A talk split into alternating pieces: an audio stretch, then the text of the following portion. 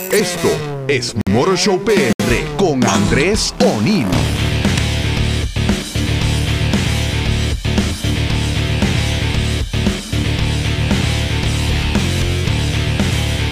Muy buenas tardes, my friends. Andrés O'Neill con ustedes aquí en Motor Show PR por el 1320. Eh, todos están hablando en la industria automotriz sobre la, reapertura de la función de ventas de los concesionarios en, Puerto Rico. De hecho, eso hablamos la, en, los pasados dos programas. Eh, y pues ese es el, tema. O sea, los dealers en Puerto Rico pues ya estaban abiertos solamente en la función de servicio y mantenimiento. O sea, solamente sus talleres están abiertos. La parte de venta no lo estaba hasta hace semana y media o dos más o menos. Y precisamente, hablando de, sobre esto, sobre las ventas, eh, Antier me llegó el informe de, ventas mensuales de, de, guía del Grupo Unido de Importadores de Automóviles de Puerto Rico. Y ya están los números. Están los números para el mes de mayo. Y pues hay un leve respiro ahí en, en cuestiones de venta, pero no, o sea, digo que es muy leve respiro, ¿verdad? Porque son números pues muy, muy bajos comparado a lo que fue el mes de mayo del año pasado. Pero sí son unos números que aunque son bajos, pues es un salto bastante gigante por encima de, los de, las 280 unidades que se registraron en abril. En mayo, ahora mismo, en mayo que terminó, que, que terminó hace día 11 días, 12, eh, se vendieron 2.666 unidades. Para que ustedes vean, o sea, sí había interés en el, entre los consumidores puertorriqueños que no se han visto afectados monetariamente con la pandemia, sí había interés en ellos en comprar un automóvil.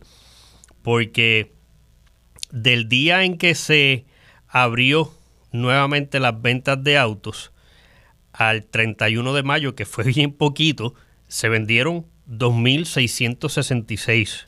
Número emblemático porque tiene ahí un 666, 2666. Pero para que vean, o sea, en un periodo bien cortito dentro de mayo se vendieron casi 3.000 unidades. Eh, claro, vuelvo y digo, o sea, es un número pues bajo comparado a las 8.862 unidades vendidas en mayo del 2019. O sea, son 6.000 carros menos.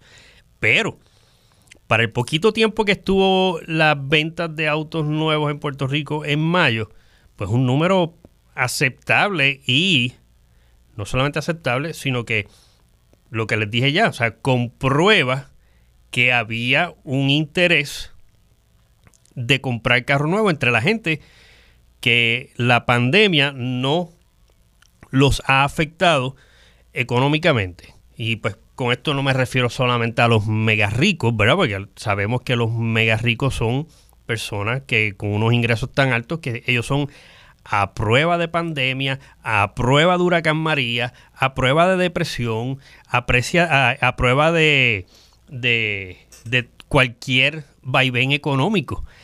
Pero entre, no, entre la gente de, clase media y gente trabajadora, pues ha, habido muchas personas, un número considerable de personas que aún dentro de este asunto de la pandemia, pues no se han visto afectados económicamente. Pues, por ejemplo, los empleados de gobierno que han seguido eh, recibiendo su, su cheque eh, y otros tipos de, empleados que, eh, pues, han tenido la dicha de que sus ingresos no se han visto afectados.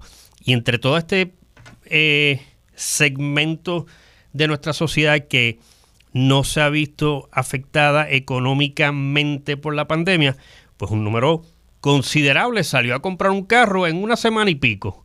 2.666 eh, unidades, que pues, como les digo, muy buen número para tan poquito tiempo en mayo.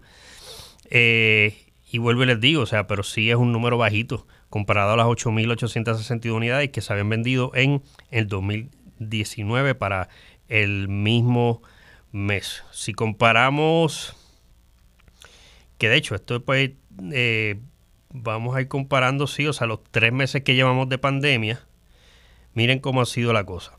Ya les dije, mayo, 2.660 carros versus 8.862 en mayo del 2019. En abril, este es el récord en la historia del automóvil en Puerto Rico.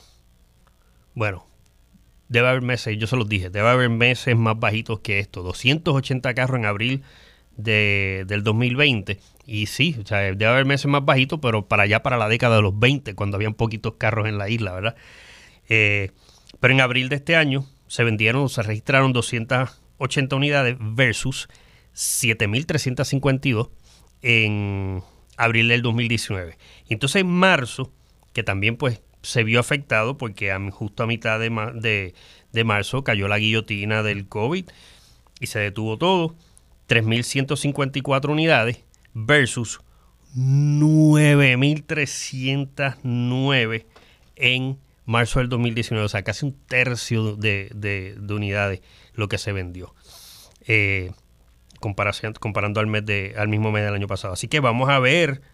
Sea, el el mes que hay que observar ahora es este mes, junio. Vamos a ver cómo van la, cómo surgen, o sea, que, a qué total llegan las ventas de automóviles en Puerto Rico durante este corriente mes de junio eh, y compararlo entonces cuánto se puede recuperar, aunque ya está dicho, Ricardo García nos lo explicó la semana pasada y la anterior, que o sea, no va a haber una recuperación jamás en números de el total de, este año versus los del año pasado, porque o sea, estuvieron, fueron 10 semanas completas, completas que el chorro se acabó, cerraron.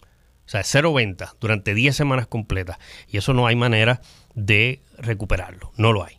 Entonces, menos todavía con la situación económica de aquellos que sí se no me incluyo, todos los que nos hemos visto afectados económicamente por la pandemia, pues mucha gente, pues, o sea, si tenían, estaban en el ánimo, estaban en el deseo de comprar un automóvil, pues eh, no dudo que, con el cantazo económico que, han, obtenido, eh, dudo que vayan a comprar un carro durante el resto del año. Así que sí, o sea, es, muy claro que los números van a saltar bien bajos por eh, cuando cierre el año, pero vamos a estar observándolo. Les digo de nuevo, mayo, 2.666 unidades, pero, que es bajito, pero comparando con abril, que fueron 280, pues fue un salto grande. Eh, suena como muy favorecedor. Eh, otro número bien importante es que las ventas de auto en Puerto Rico, eh, lo que le llaman el year to date, o sea, esto desde el primero de enero hasta el 31 de mayo. Caramba, se me olvidó anotar ese total. ¿Cuántos carros se vendieron del primero de, enero al 31 de mayo? Se me olvidó apuntarlo aquí, pero sí tengo la información de que ese total de los primeros cinco meses del año versus el total de los primeros cinco meses del año del 2019, los de este año están por debajo eh, en un 48.9%, o sea, casi la mitad. eso es un golpe demoledor, un golpe bien, bien fuerte. Pero nada, seguiremos observando cómo van eh, las cifras de venta según transcurre el año y vamos a ir observando, pero está claro, está muy claro que este año va a terminar bastante por debajo del año pasado. Bueno, Muchos de ustedes recordarán un carro que salió para allá para la década de los 90, un carro deportivo muy admirado, eh, muy codiciado, el Mitsubishi 3000 GT o el 3000 GT. Eh, tremenda máquina, tremenda máquina, especialmente el modelo VR4. O sea, había distintos modelos del 3000 GT y había uno en específico, el tope de línea, que se llama el VR4 que era tremenda máquina, o sea, era un carro adelantado a su época eh, en ciertos aspectos, aunque el, uno de los datos por lo cual estaba tan adelantado a su época, lo compartía con un carro de la competencia, que salió antes, de hecho, el Honda Prelude, de segunda, de segunda tercera generación, no me recuerdo. Eh, ¿Qué tenían en común? Que ese Honda Prelude en específico y el Mitsubishi 3000 GT 4 los dos tenían un sistema que se llama Four Wheel Steering. O sea, Four Wheel Steering es que las cuatro ruedas giran con el guía. O sea, tienen dirección. Eh, en todos los carros del mundo, las ruedas del frente son las que giran con el guía. Si usted quiere ir para la izquierda, la da el guía a la izquierda, a la izquierda, y quiere ir para la derecha, la da a la derecha y da con el guía. Si quiere ir directo otra vez, pues lo, centraliza. Y las gomas obedecen al guía. En un four-wheel steering pasa lo mismo con las ruedas traseras. O sea, también esas ruedas traseras van a obedecer lo que diga el guía. O sea, en, en, la inmensa mayoría, o sea, en la virtual totalidad de los carros, eh, las gomas de atrás son simplemente de impulso. No, no hacen nada más que acelerar si el carro de tracción trasera o coger pon con las del frente si es un carro de tracción delantera. Eh, pero en estos carros en específico, pues eh, tenían ese, ese sistema que el giraba en sincronización con el guía. Ahora bien, no era un, no era un giro, no era un viraje tan marcado como el de las ruedas del frente y tampoco era en la misma dirección. Esto era, pues, por ejemplo, si usted quería ir para la izquierda, usted pues le daba el guía a la izquierda y las gomas del frente mm, se viraban para la izquierda. Pero entonces las de atrás giraban un chispito nada más hacia la derecha. Y ahí entonces hacía que el carro pues pudiera desplazarse mejor hacia, hacia esa dirección que estaba buscando. Y esto lo que hacía era que estos carros podían casi, casi dar unos cortes de pastelillos horizontales, o sea, unos cortes bien, bien marcados. Y, les ilustro el corte de pastelillo porque es el que vemos, o sea, uno pues va manejándolo más tranquilo, de momento sale un carro por el frente, sale de la nada y, y te corta así casi horizontal. Pues ese movimiento en un Mitsubishi 3000 GTBR 4 y en un Honda Prelude 4WS, eh, que ese era el modelo 4WS, Four Wheel Steering, eh, pues ese corte era pues bastante marcado. Claro, las la automotrices no hicieron esto pues para que los carros dieran corte de pastelillo, aunque les vino muy útil, pero era más bien pues para que en carreteras de curvas, en maniobra, pues el carro fuera mucho, mucho más ágil. Pues les traigo a colación el Mitsubishi 3000 GT porque han surgido en la internet unas ilustraciones, las pueden ver en, mi página Motorshow PR en Facebook. Ya subí una, subí una sola, hay varias, pero subí una en específico para compararlo con otro carro de los 90. Y es que está surgiendo, eh, surgió esta eh, interpretación artística, el nombre en inglés y el nombre que se usa en la industria automotriz es un rendering es un dibujo de algo que no existe. Eh, cuando es un rendering, cuando usted ve un rendering es que ese carro no existe todavía y están haciendo una interpretación de lo que puede ser. Muchos carros que llegan a producción comienzan por un rendering. Pues están circulando unas imágenes, renderings todas, o interpretación artística, de un carro que le han puesto por nombre Mitsubishi 4000 GT, o sea, un sucesor al Mitsubishi 3000 y tiene un diseño bien, bien interesante. De hecho, eh, a este carro, estas, eh, estos renderings, estas ilustraciones, han encendido los foros automotrices en la internet, porque es por lo que les menciono, o sea, el carro, el Mitsubishi 3000 GT, fue un carro muy, muy respetado, fue un carro muy codiciado cuando era nuevo. Eh, desafortunadamente no sobrevivieron muchos. Eh, los hay, los hay. He visto varios preciosos en muy buenas condiciones, pero no es un carro muy común. Eh, o sea, en el término de, de, supervivencia, de los que quedan luego de veintipico de años, de casi 30 de producción, pues al haber sido un carro tan respetado, tan codiciado, pues mucha gente le ha encendido una expectativa muy grande por esas simples eh, ilustraciones. Eh, y entonces, pues, eh, por donde quiera que usted busque en la web, aparece. hay muchas revistas, muchas revistas de, de autos y muchas páginas web de autos están reproduciendo eh, y compartiendo esas ilustraciones. Son muchas de ellas. Eh, y entonces, pues, lo cómico es que hay mucha expectativa porque Mitsubishi vaya a hacer de nuevo el, 3000 GT y lo reviva como un 4000 GT. Pero lo cómico es que estas ilustraciones no son de Mitsubishi. O sea, no es nada oficial. No crean que es que Mitsubishi va a volver a hacer el carro. O sea, inicialmente yo lo pensé.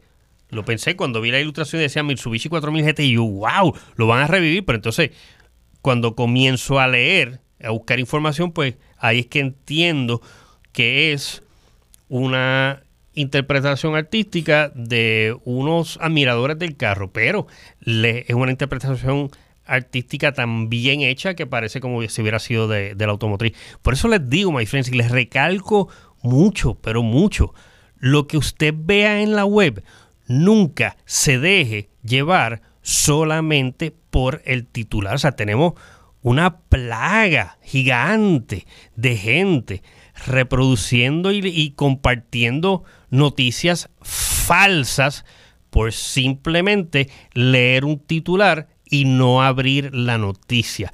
O sea, ven un titular, lo leen y por un solo titular ya tienen una opinión formada y porfían encima de eso. O sea que cuando ustedes vean, y, me se, lo, estoy diciendo en el término automotriz, cuando usted vea una noticia de automóviles, o sea, no se deje llevar solamente por el titular, indague, busque, compare noticias, compare fuentes. Pero esto es cuestiones de carro, para cosas más importantes, mucho más importantes como eh, noticias de política, noticias de crímenes, noticias de sucesos mundiales. Caramba, por favor. O sea, no se dejen llevar por un simple titular. Lean, lean las noticias, abran esas páginas web y leenlas y, y comparen una cosa con la otra. Eh, o sea, si yo no hubiera hecho eso, yo estaría ahora diciendo, mire, Mitsubishi va a lanzar el 4000 GT por simplemente haber visto un titular. Lean, indaguen y busquen siempre. Y duden, duden todo, aunque lo lean de mi página. Duden y busquen y comparen. Todo. Siempre deben de, ser así. Pues nada, la cuestión es que eh, resulta que este 4000 GT es simplemente una, un, un ojalá, un what if eh, de alguien que simplemente lo, lo, dibujó y entonces pues ha encendido la web de entre los admiradores de los carros deportivos japoneses de que ojalá ese carro salga otra vez. Algunos creen que va a salir, porque es lo que les digo, no han leído y se creen que el carro va a salir. Eh, pero tiene un diseño bien lindo, que de hecho yo lo que puse en mi página y de hecho mucha gente ha compartido eso en el grupo que inicié en Facebook. O sea, yo tengo varias plataformas digitales. O sea, tengo la principal es en Facebook, que se llama Motor Show PR. Tengo la página web motorshowpr.com también, que ahí pues pueden leer cosas con más detalle. Pero la más que uso todos los días, pues por la inmediatez en las redes sociales. Y en Facebook pues tengo Motor Show PR. Ahí yo pongo el, el material. Pero entonces tengo otro otra página, otro grupo en Facebook que se llama Tesoros en el Junker y Autos de la Calle, que se los he contado. Ahí son ustedes los reporteros automotrices, ahí son ustedes los que les informan a todos los demás sobre carros interesantes que ven por ahí, sobre noticias interesantes que ven en otras páginas y la comparten en, Tesoros en el Junker y Autos de la Calle. Y entonces ahí, de hecho, me enteré por, por mis seguidores. Yo eh, no sabía de este, de este rendering del 4000 GT y me enteré por mis seguidores porque lo pusieron en mi grupo. Entonces pues ahí seguí eh, indagando. Y por las fotos que vi, o sea, por las ilustraciones que viste, o sea, si este carro realmente fuera un proyecto de Mitsubishi y realmente fuera eh, a ir a producción, pues estaría interesante, porque tiene un muy buen diseño. Lo que sí he leído es que aparentemente estas ilustraciones ha generado cierto interés en algunos eh, funcionarios de Mitsubishi y han dicho que si fueran a hacer un carro deportivo, no necesariamente un 4000 GT, pudieran utilizar una, alguna plataforma de Renault. Recuerden que recientemente, bueno, ya van como casi dos años más o menos, que Mitsubishi entró al, al grupo de Renault Nissan. O sea, Renault en un momento dado, ya hacen como 15 años más o menos, eh, compró acciones de Nissan y, e hicieron este grupo, Renault Nissan. Y entonces, hace como dos, integraron allá a, Mitsubishi. Y eso pues es muy beneficioso para las tres marcas del grupo. es beneficioso para Mitsubishi porque entonces pues puede hacer modelos nuevos en plataformas, o sea, modelos nuevos futuros, porque o sea, los modelos que tiene Mitsubishi ahora mismo son 100% Mitsubishi, pero luego podría tal vez hacer nuevos modelos basados en plataformas de Renault o de Nissan o de ambos. Eh, igual que Nissan ha tenido algunos modelos basados en plataformas de Renault y Renault en algunas de, Nissan. Así que estaría interesante eh, que el, una, un simple dibujo, un simple rendering, una simple interpretación artística de un fan del Mitsubishi 4000 GT despierte la curiosidad y el interés de alguien grande de Mitsubishi y digan, vamos otra vez a producir carros deportivos. Estaría bien interesante, estaría sumamente interesante.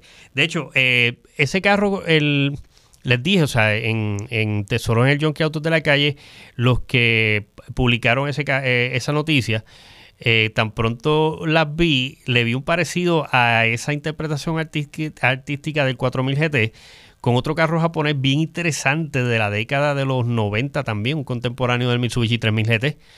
Eh, y de hecho, puse una, eh, una, una, o sea, puse un post en el que muestro esa interpretación artística del 4000 GT con este carro que yo digo, diantre, se parece mucho, parece la.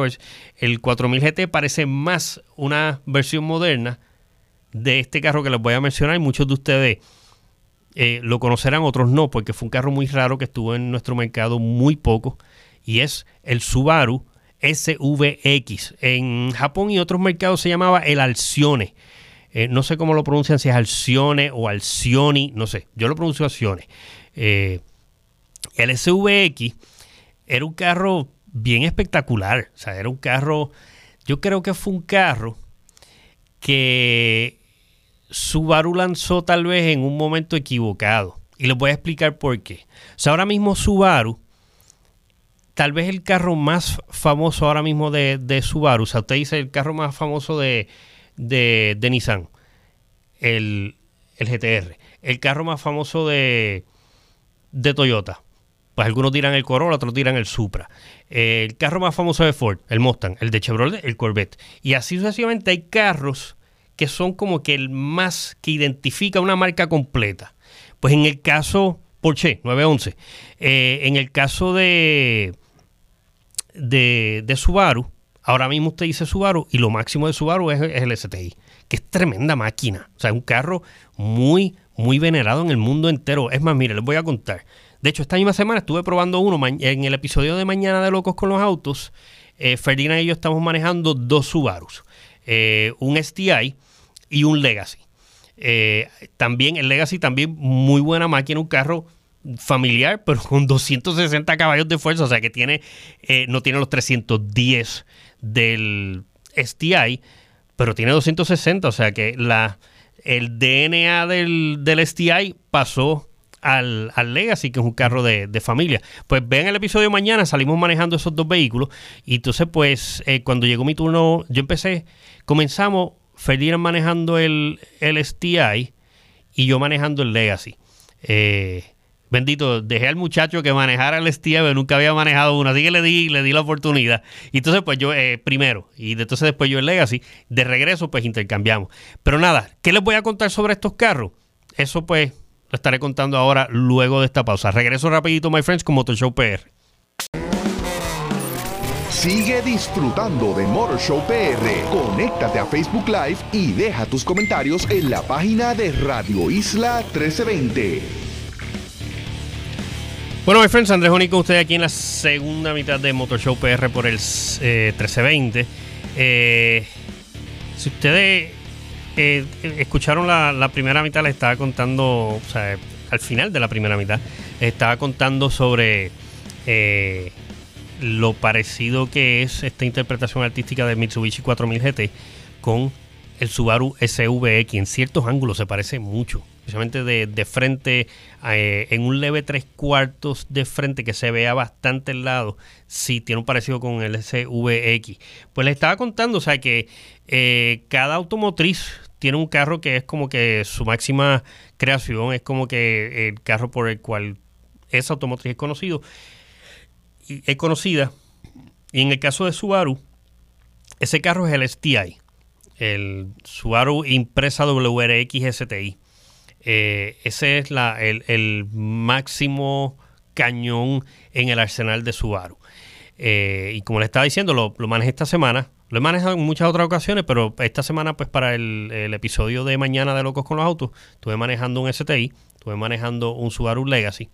Eh, y entonces, pues, muy acertadamente, el STI es visto como el carro más representativo de Subaru. Pero no siempre fue así. O sea, Subaru, pues, el STI es su máximo carro, yo les diría como desde el WRX, como desde 2003, 2004, por ahí más o menos, que llegó el primer WRX acá a Puerto Rico. Antes, antes, yo creo que yo lo manejé, el, el primer WRX, que era el, el, el, ay caramba, el, el impresa, que está basado en el impresa este bien lindo, precioso, de los focos redondos al frente. Eh, el, primer WRX estuvo basado en ese carro y yo lo manejé yo creo que como para el 2000, creo que fue, 2000-2001. Eh, después pues por fin llegó el STI, eh, lo manejé como en el 2003, más o menos, 2002-2003. y entonces, o sea, a nuestro mercado el WRX llegó como ahí 2001-2000, pero ya ese carro estaba antes en otras partes del mundo y era pues muy, muy venerado. Pero no siempre fue así, o sea, no siempre el máximo carro de Subaru era un carro deportivo codiciado mundialmente como el STI. Hubo una época que Subaru, pues, al igual que muchas otras automotrices japonesas, comenzó haciendo carritos baratos sencillos. Muchas comenzaron así. Mazda, Toyota, Nissan, cuando eh, antes cuando se llamaba Datsun, eh, Honda, todas, o sea, prácticamente todas las automotrices japonesas empezaron haciendo carritos bien, bien sencillos. Ford Motor Company empezó haciendo carros sofisticados para su época y entonces después bajó a algo más simple, más barato como el modelo T. Y así pues muchas automotrices comenzaron con carros bien simples. Para la década de los 90 todavía Subaru era visto vista como una marca de carros bien simples, bien sencillos y bien económicos.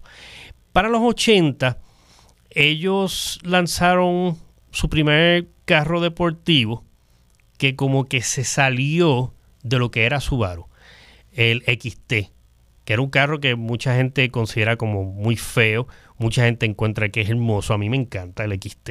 Eh, fue un diseño controversial. Eh, pero fue un carro que pues se salió de la norma de lo que era Subaru. O sea, se salió de la norma porque en aquel entonces pues todo Subaru era visto como un carrito sencillo, súper confiable, pero económico. Y de momento pues salen con este carro deportivo. Después ya en los 90, en el 92, salió el sucesor del XT y ahí Subaru botó la bola. Porque ahí fue cuando sacó el SVX o el Alcioni. Y de momento sale con este carro con un diseño pero bien despampanante. Nuevamente, es un, carro que también tiene un diseño polarizante. O sea, hay gente que aborrece ese diseño, hay gente que ama ese diseño. A mí me gusta. Tengo historia con el SVX y eventualmente les contaré.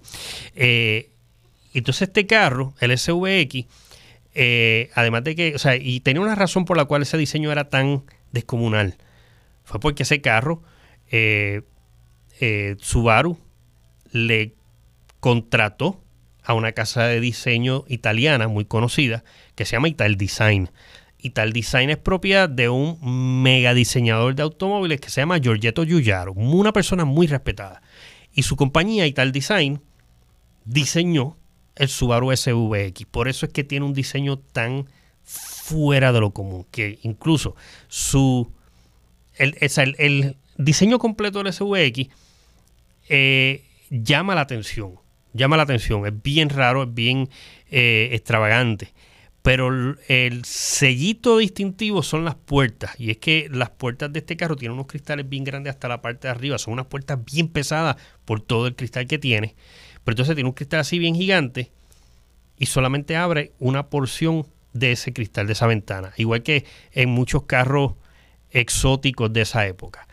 Entonces, el Subaru SVX tenía un diseño que se salía de lo común, eh, se salía de lo que era la, línea Subaru de aquel entonces, y encima de eso era un carro inmensamente potente para su, para su época. O sea, este carro tenía un motor boxer, o sea, seis cilindros planos eh, u horizontalmente opuestos, de 3.3 litros y 230 caballos de fuerza. Y hoy en día uno dice, 230 está bueno, pero eh, no es gran cosa. Y puede que lo sea en esta época. Pero 230 caballos de fuerza en 1992 era una cosa descomunal.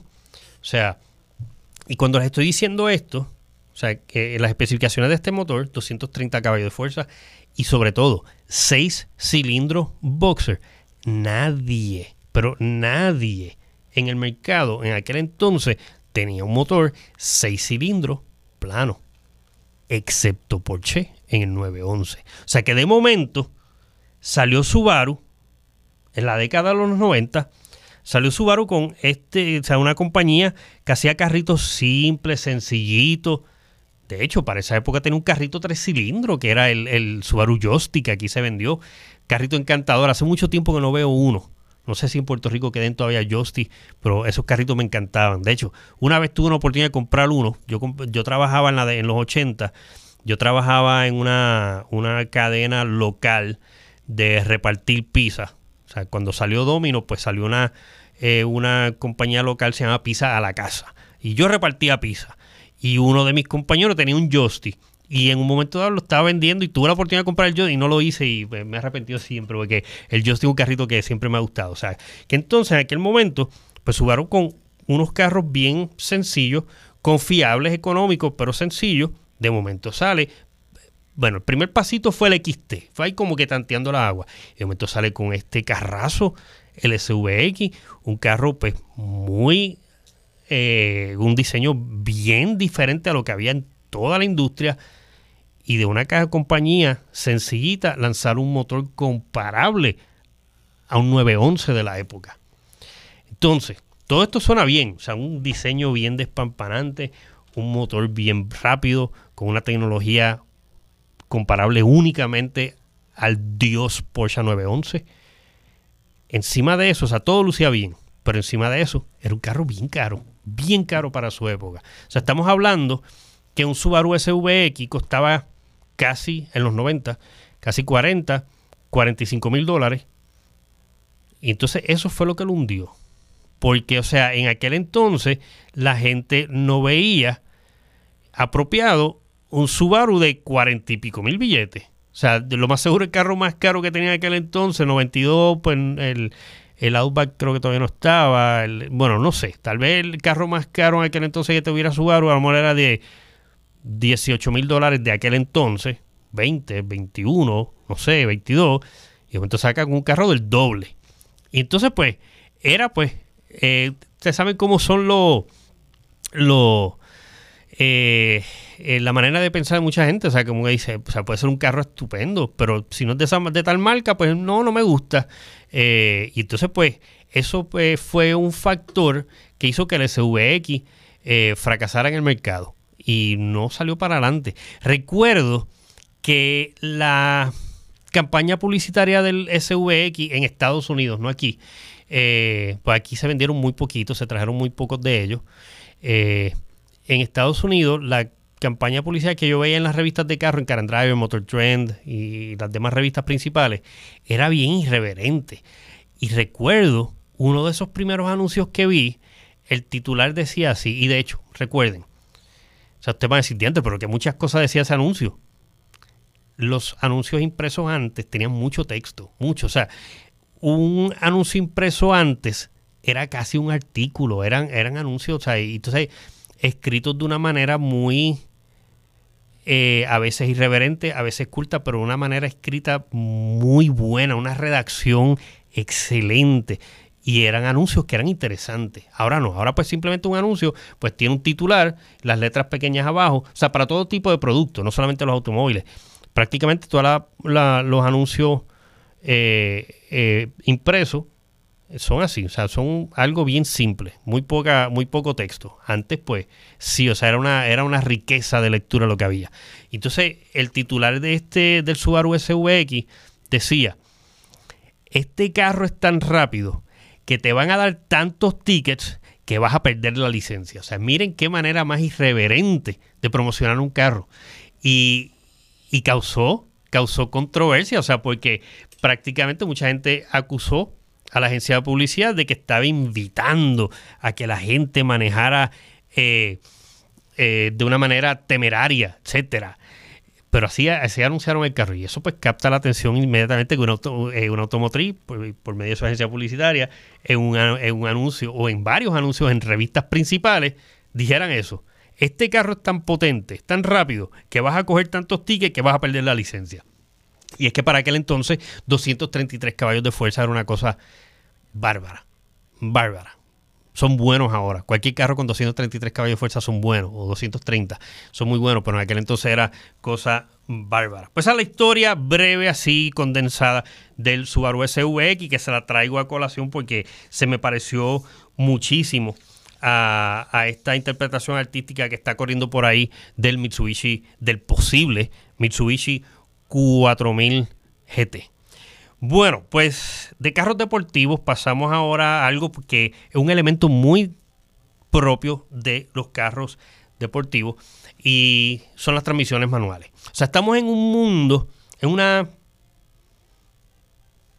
posición histórica en la que las transmisiones manuales están desapareciendo. O sea, ya casi no hay carros con transmisiones manuales. O sea, son cada vez más las automotrices que eliminan de ciertos modelos las transmisiones manuales. Es más, los carros exóticos ya no vienen manuales, todos son automáticos. Eh, y entonces, pues, algo que es tan propio de un carro deportivo, aún las más altas esferas de carros deportivos están desapareciendo. Muy pocas automotrices están dejando las transmisiones manuales en, su, en sus carros deportivos. Pues me acabo de enterar que ahora pues va a haber un modelo nuevo que está, que está surgiendo, o sí, está resurgiendo, porque es un modelo eh, que existió antes y está a punto de resucitar. Y va a tener una transmisión manual de 7 velocidades. Y estoy seguro que mientras estoy diciendo esto, transmisión manual de 7 velocidades, se están imaginando un carro deportivo, un vehículo deportivo o sea, un tremendo coupé rapidísimo o un sedán deportivo con transmisión manual. My friends, no, es todo lo contrario. Esta transmisión manual de siete cambios va por una SUV. Miren qué cosa rara. De hecho, hubo una época en que las SUV eh, estaban disponibles con transmisiones manuales. recuerdo una vez, allá para el 98-99, yo estaba buscando una SUV. Eh, y fui a terminé en aquel entonces comprándome una nativa, una Mitsubishi nativa del 99. ¿Del 99 era del 2000? No, era del 99. Eh, y de todas las guaguas que fui a ver, de todas las guaguas que fui a ver, vi muchas. Eh, eh, a veces uno sabe, a veces saber de carro es más tedioso que no sabe, porque el que no sabe, pues va a un dealer y ahí lo ofrece y compra el primero que ve. Pero ya pues cuando uno se sabe y tiene cierta información, o sea, uno viene y, chequea, o sea, yo quiero tal tipo de carro, pues entonces uno ve todos los modelos de esa marca, compara uno con, y es un proceso bien, bien tedioso, bien... Puede ser emocionante porque uno pues, quiere tener un carro nuevo ahí y pues busca la, la, información, pero puede ser tedioso, puede ser un dolor de cabeza. Y de todas las guaguas SUV que estuve viendo, comparando precios, cualidades, etcétera, mis últimas dos opciones en aquel entonces fueron la Nissan Pathfinder de aquel entonces, estoy hablando del 99, era el modelo de segunda generación, y la Mitsubishi Nativa. Terminé comprando la Nativa. Eh, pero, y me atrajo mucho la Pathfinder también, bueno, como les digo, que fueron mis últimas dos opciones. Y lo que me hizo irme por la Nativa era más bien por la cuestión de que era un diseño más nuevo, era un diseño fresco, era un diseño que me gustaba muchísimo. La nativa yo siempre he considerado que ha sido de las SUV más lindas que, han salido. Y entonces, algo que estuve viendo en la, en la Pathfinder eh, era que la ofrecían con transmisión manual. Entonces, pues, casi, casi la compro. La de transmisión manual, porque ya la la, de, la automática me subía bastante y al subir bastante me salía más cara de lo que me salía la nativa, pero estuve bien enfocado en esa Pathfinder de transmisión manual. ¿Y ustedes saben por qué no la compré? no la compré porque después yo dije, a mí me gustaría una, Pathfinder manual, pero después el momento de venderla va a ser un lío. O sea, todo el mundo busca una SUV eh, automática y por eso es que todas las SUV son automáticas, eh, excepto tengo que cotejar, pero yo creo que el Wrangler viene también con transmisión eh, estándar. Pero nada, la cuestión es que no la compré eh, estándar por eso. Pero sí, o sea, en aquel entonces sí habían eh, transmisiones manuales en las SUV. Pero han ido desapareciendo y ahora pues esta mm, SUV que va a resurgir va a ofrecer una transmisión manual. Miren qué cosa, de siete velocidades. Y es la Ford Bronco. La Bronco nueva que eh, creo que ya por fin Ford la va a mostrar sin camuflaje. Creo que la va a estar mostrando, creo que es este mes o principios de julio. Pero la Bronco ya pues por fin vamos a poder ver su eh, diseño. Entonces, esto de la desaparición de las transmisiones manuales eh, ha llevado a... Me, o sea, me lleva a una anécdota que no sé si se las he contado antes, pero es algo que me llamó mucho la atención y les va a llamar la atención a ustedes cuando se las cuente ahora. Y es que pues todos sabemos que hay mucha gente que no sabe guiar eh, transmisión manual, no saben. Yo aprendí tarde, yo aprendí a los veintipico de años. Y les cuento algo, y esto sí se los he dicho, pero siempre hay alguien escuchando por primera vez. A mí me gusta, me encantan los carros con transmisiones manual pero no soy un buen conductor de transmisión manual. O sea, yo soy una persona eh, eh, que no tengo muy buena coordinación, algunos movimientos, y mi, mi coordinación de manos y pies en transmisiones manuales es, pésima. O sea, my friends, aún mis propios carros se me apagan de vez en cuando. O sea, se me, mi propio carro. O sea, y otra cosa, o sea, esa pobre coordinación de pies y manos, etcétera, pues tal vez por eso es que no soy bailarín, no sé bailar. O sea, he tratado, o sea, he tenido, he, cogido clases de salsa y todo, y me recuerdo una vez, una amiga me llevó a, a tratar de aprender salsa, ella me estuvo enseñando y no pude. Y entonces yo le hice la pregunta y dije, mano, estoy bailando salsa como un gringo. Me dice, uff, peor. Así de mala es mi sincronización en las piernas. Puedo caminar, puedo caminar y correr por lo menos y correr patineta, pero para hacer cierto ritmo con los pies y ciertas movimientos, se me hace difícil. Se me apagan los carros estándar. Pues les digo esto pues porque aprendí a guiar carros estándar bastante tarde en mi vida. Eh, y hay mucha gente que no sabe manejar estándar. Pero en una ocasión, en un evento de Jeep en San Antonio, Texas, eh, estuve compartiendo mucho con un ingeniero tope de Chrysler. Eh, e incluso, pues, él es, uno de los topes de los ingenieros, de los ingenieros de más alto nivel de Chrysler. Eh, pero él también se especializa mucho en Jeep. Ese evento era de Jeep. Y entonces él me estaba explicando que cada vez que ellos reclutan ingenieros jóvenes, eh, recién graduados de universidad, él les pone como un requisito que tienen que aprender a guiar transmisiones manuales. O sea, la mentalidad de él es, si tú vas a trabajar en una compañía de carro, y más todavía, ser ingeniero de una compañía de carro, tú tienes que saber operar todos los elementos de un carro, incluyendo una transmisión manual. Pues como les digo, o sea, es muy común que alguien no sepa manejar una transmisión manual. Por esto les va a dejar con la boca abierta. Me dice que cuando ellos reclutan a los estudiantes, a, los nuevos ingenieros, les dicen que tienen que aprender a, les van a dar, de hecho ellos les preparan unas clasecitas para que aprendan allí mismo en, los campos de pruebas de Chrysler, aprendan allá el transmisión, carros con transmisión manual.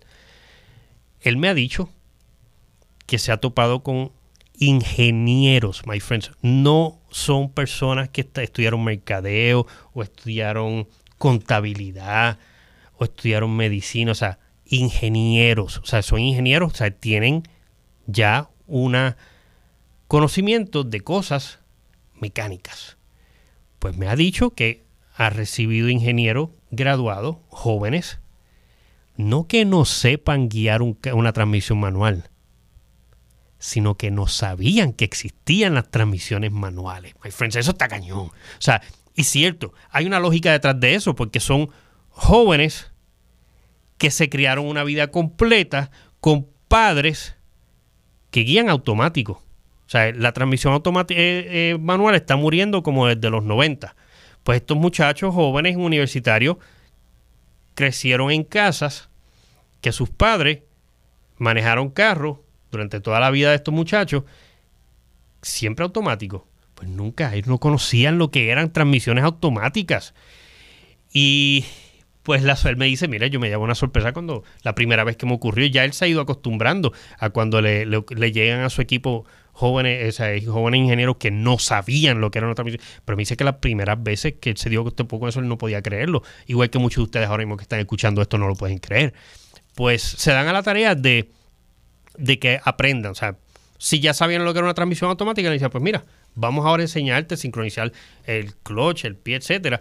Y el que no sabía para nada, pues tienen que ir más para atrás y explicarle los carros en su infancia venían solamente con estas transmisiones, eh, tienen tres pedales para que con el pie izquierdo pues tú hundas ese pedal a la vez que tú le das a la palanca, etcétera, es para esto, lo otro, a ese, a ese, a ese nivel.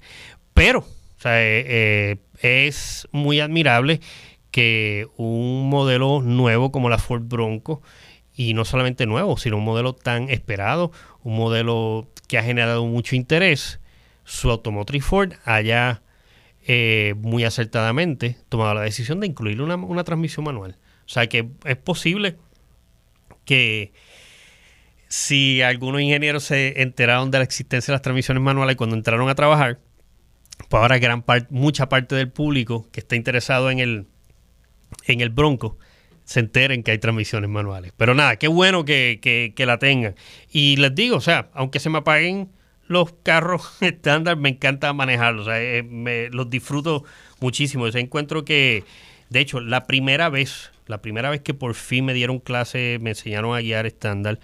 Eh, y de hecho, y para me enseñó una muchacha y mis panas me relajaron que a ti una muchacha fue la que te enseñó a guiar estándar. Para que ustedes vean. O sea, eh, me vacilaron por eso.